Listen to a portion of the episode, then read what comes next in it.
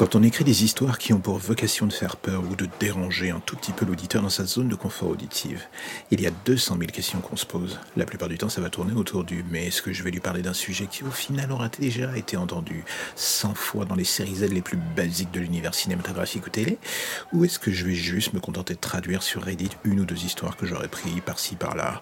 Ou alors est-ce que je vais prendre le risque de tout créer moi-même? Quand on débute, c'est souvent un mix des trois. On apprend en tâtonnant à vrai dire. Puis vient ce moment où l'on se dit que ça y est, il va peut-être falloir se sortir les doigts du cul et essayer de créer un style qui, mine de rien, soit propre, une empreinte, une patte. Ce n'est pas toujours simple, mais cela permettra à minima de sortir du lot. Je vous rassure, c'est bien entendu beaucoup plus simple à dire qu'à faire. Si on regarde dans le rétroviseur, le podcast a désormais deux ans et je ne sais pas encore si j'ai découvert l'équilibre parfait que je voulais atteindre.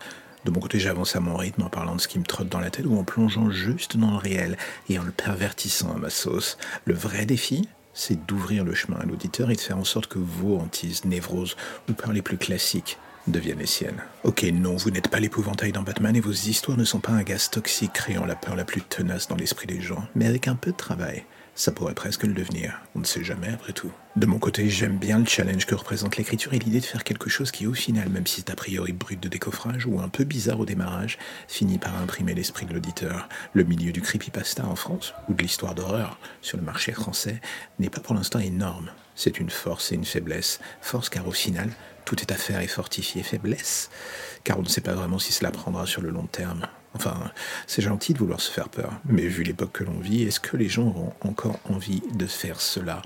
Tous les jours pendant les mois qui vont suivre C'est une question que je me pose souvent en ce moment, sans vraiment pouvoir y accoler une réponse définitive. C'est bien ce qui m'emmerde. Du coup, on va ranger ça dans la case de l'anxiété de l'écrivain d'une certaine manière, ce doute permanent que ce que l'on écrit ou crée aura une véritable durée de vie euh, conséquente ou pas du tout, on ne sait jamais.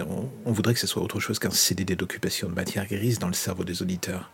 Est-ce que l'ambition de durée se marie bien avec l'idée de faire peur aux gens? J'en sais rien. Cela implique de savoir actionner les bons boutons, tirer les cordes de la peur assez universelle qui permettent à chacun de se faire son film, le tout à partir du jeu de rôle que vous mettez en place dans leurs oreilles.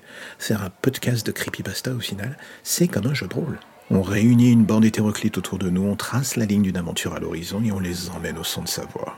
Cela ne marche pas toujours, mais quand c'est le cas et qu'on réussit son coup, j'ai envie de dire que ça vaut de l'or. Maintenant, reste juste à savoir si dans le fond, la peur que l'on distille va créer véritablement quelque chose de durable dans l'imaginaire de l'auditeur.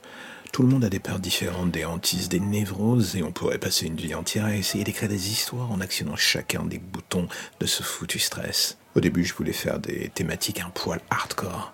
Pourquoi? Pour faire un électrochoc et choquer le bourgeois, comme on pourrait dire. Et je dois bien reconnaître qu'avec le temps, je commence à me dire que c'est peut-être le choix le plus facile quand on se lance dans ce domaine, en fait. Se réinventer pour exister, creuser encore plus profond dans la définition même de la peur pour mieux la ventiler vers l'auditeur. Voilà le challenge qui est fort. Mais dans le fond, c'est ce qui rend ce sport créatif, aussi addictif, quand on y réfléchit bien. Ou alors c'est juste moi qui suis juste un énorme bourreau de travail un peu bizarre. C'est pas totalement faux, je dois bien admettre. C'est bien ça qui me fait peur.